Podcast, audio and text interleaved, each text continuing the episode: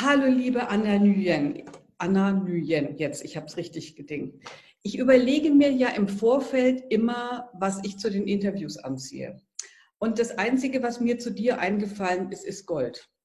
Ähm, weil du bist ja wirklich, und da muss ich echt sagen, äh, du haust mich ja um, weil du bist ja auf Platz 1 von der wunderbaren äh, Meltem Özcan, ich hoffe, ich spreche sie richtig aus, ähm, äh, auf Platz 1 der 500 fantastischen Frauen. Also äh, grandios und ich finde mit völligem Recht.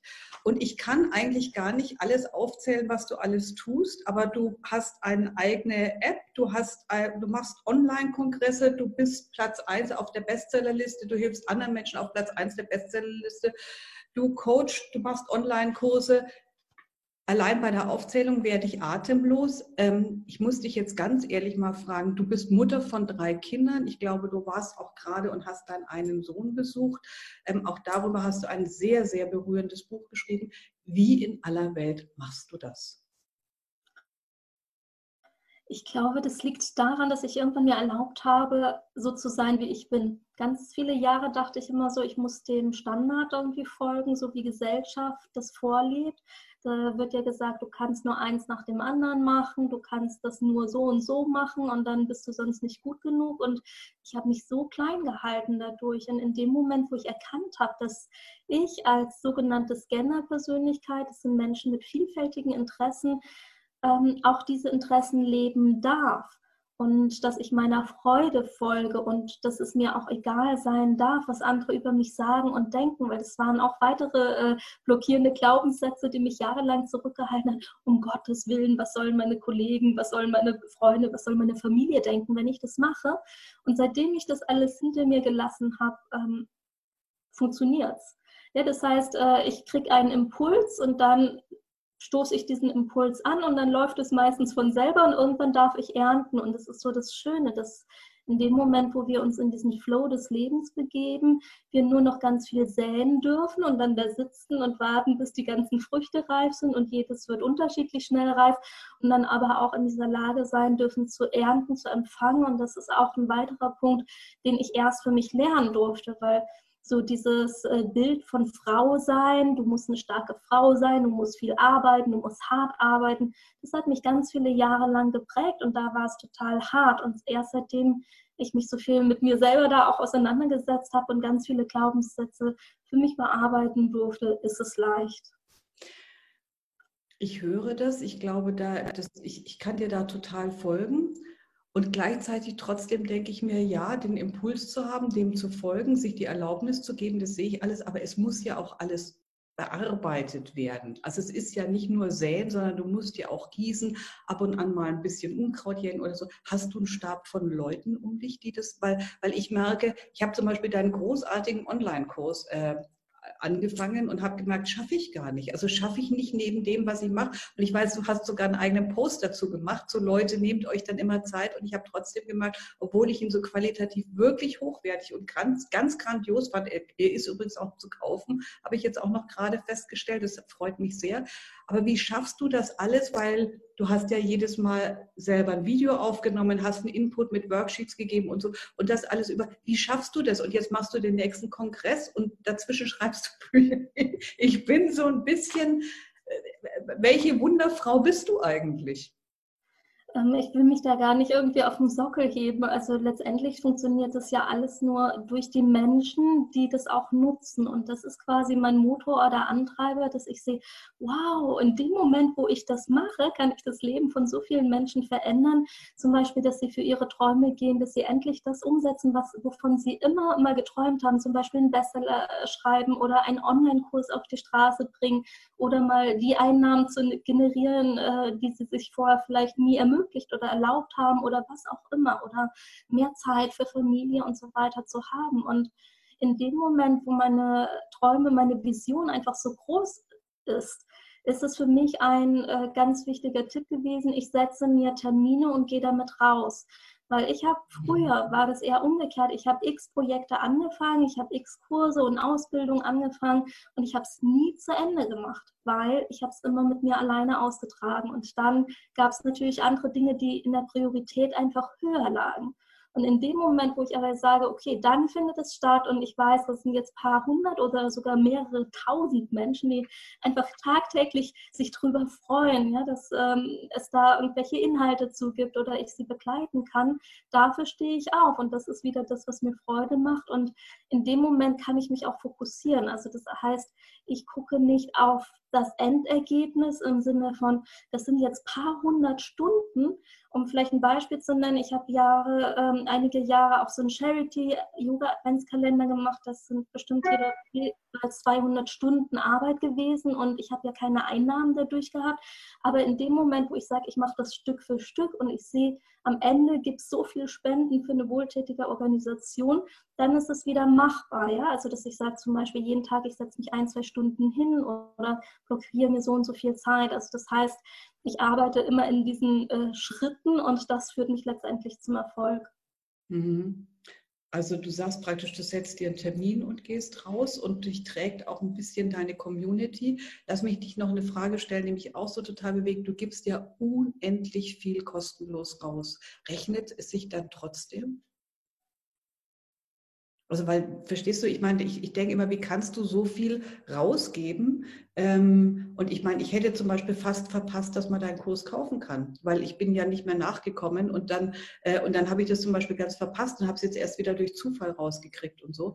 Ähm, aber ich meine, wie geht das denn? Weil du, du gibst so viel kostenlos aus. Wie, wie, wie geht das im Sinne von, du hast ja ein Geschäft, von dem du lebst und du hast ja auch ein Interesse daran. Ich habe auch so Posts von dir von früher gelesen, du hast ja auch mal ganz anders und so. Ich weiß allerdings, weil ich ein bisschen auf deiner Webseite war, du kommst aus einer Familie, ähm, wo ich schon dachte, interessant, weil du bist sehr in der Reihenfolge deiner Ahnen, würde ich sagen, weil dein Großvater war Weise, wurde ein bekannter Unternehmer, deine Mutter hatte Kinder oder hat Kinderlähmung gehabt und er hat, also hat Kinder großgezogen, dich und dein Bruder und äh, hat auch ein Unternehmen gegründet. Das heißt, du scheinst schon auch aus einem also du scheinst auch Disziplinierung, ich weiß gar nicht, ob Disziplinierung das richtige Wort ist, das scheinst du schon auch mitgekriegt zu haben, oder?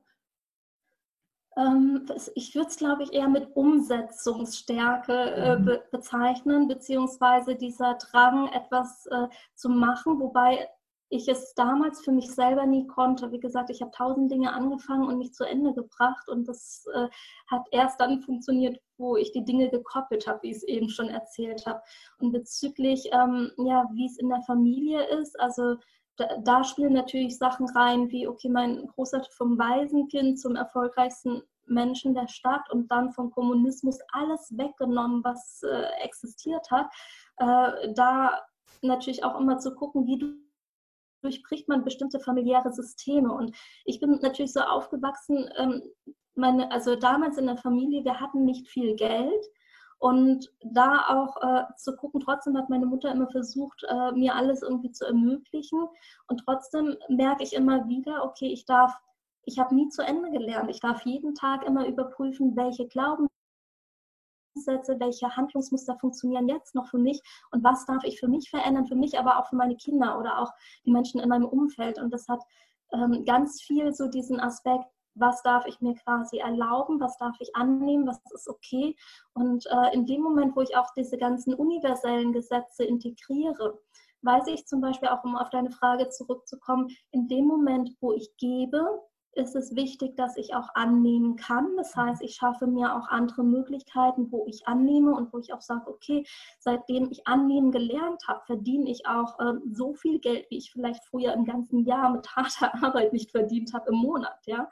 Und äh, wenn ich dann in Fülle lebe, kann ich auch Fülle wieder geben. Und ich habe immer diesen ähm, Aspekt im Hintergrund, das, was ich gebe, soll so viel Wert im Leben eines Menschen haben, dass es x-fach von dem ist und es kommt automatisch auf irgendwelchen Ebenen dann zu mir zurück und das kann ganz unterschiedlich sein, ne? wie zum Beispiel, dass meine Community mich auf Platz 1 wählt oder dass ich irgendwelche anderen schönen Erlebnisse und Begegnungen habe und da ist einfach wichtig zu sehen, es geht nicht darum, ich mache es, weil, Ne, also zum Beispiel, ich gebe jetzt das kostenfrei raus, weil ich dann erwarte, dass die in Zukunft bei mir kaufen, sondern ähm, ich weiß, in dem Moment, wo ich es gebe, erreicht es die richtigen Menschen, die können wiederum mit ihrer Botschaft nach außen gehen, die Welt verändern. Und wenn die El Welt verändert wurde, habe ich ja auch wieder was davon oder meine Kinder. Und das heißt, das ist ähm, automatisch etwas, was nicht immer diesen direkten Weg zurück haben muss. Mhm. Super. Also ich, ich merke, es, es, wäre eigentlich schon ein grandioses Schlusswort. Ich lasse es dir nicht ganz, weil ich möchte noch gerne meine drei Fragen zum Glück stellen. Was mich besonders berührt ist, ich habe dich ja in München mal persönlich getroffen und ähm, ich finde es so wunderschön, dass jemand, ich habe dich als sehr stille Person erlebt. Ja, also du bist gar nicht so jemand, der so rausgeht oder so expressiv ist, sondern eigentlich sehr still und trotzdem sehr stimmig mit sich. Also, und das finde ich irgendwie ganz toll, weil ich merke, diese Art von Unternehmertum und so und diese Art von Denken ist eine, die unsere Welt wirklich glücklich macht. Also, das finde ich wirklich, da bin ich sehr berührt und ich finde es grandios, dass du tolle Erfolge hast, weil ich finde, genau das braucht es. Jemand, der mit dem richtigen Geist daran arbeitet, dass die Welt gut und glücklich wird und und deshalb sollte es tausendfach zurückkommen. Sehr schön. Also finde ich wunderbar. Sag mir drei Zahlen zwischen 1 und 44 und dann stelle ich dir meine drei Fragen zum Glück. Drei Zahlen zwischen 1 und 44? Mhm. 7, 9, 18. Okay. Frage Nummer 7. Ah, schön. Wo ist zu Hause dein glücklichster Platz? In der Hängematte. Oh, das ist schön. Frage Nummer 9. Ah, interessant, die hatten wir noch nie. In welcher Kleidung fühlst du dich am glücklichsten? Also hast du ein Lieblingskleidungsstück? Ja, ich habe ein äh, weißes Kleid, was ich so mit, äh, ich habe da mal so Bilder gemacht, wie ich ganz viele Rosenblüten hochwerfe und das verbinde ich so mit Fülle. Ach schön, ach schön, sehr schön. Und Frage Nummer 18, wann hast du das letzte Mal laut gelacht und warum? Äh, das letzte Mal laut gelacht war gestern. Mein, mein, also mein, wegen meinen Kindern. Also die, äh, die schaffen es jedes Mal, irgendwelche komischen Sprüche rauszuhauen oder irgendwelche Grimassen oder sich, äh, also extra einen so zu foppen. Also die beiden Jüngsten sind jetzt zwei und vier und ich glaube, ohne die würde ich nur einen Bruchteil von dem lachen, was ich tagtäglich mache. Das stimmt, das stimmt. Das kann ich so nachvollziehen. Ich sitze nämlich unten, sitzt gerade mein Enkel, der ist ein Jahr und da merke ich auch, das ist so, Kinder sind wirkliche gute Lehrmeister fürs Leben, weil ich finde, die gucken gar nicht so, sondern die gehen wirklich auch dem Impuls der Freude nach. Und das ist so schön. Also ich muss immer so dran denken, ich war im Urlaub und dann saßen so Kinder und haben immer Sand ins Wasser gekippt eine Viertelstunde lang. Die waren nur glücklich und ich dachte, ach, wie schön ist das denn, ja? Weißt du, wenn man einfach nur sowas tut und sich darüber lachen kann. Wunderschön. Ich danke dir sehr für dieses Interview. Ich wünsche dir weiterhin ganz, ganz viel Erfolg. Also, dass es auf dich herabregnet in Geldscheinen, in Rosenblättern, in was auch immer und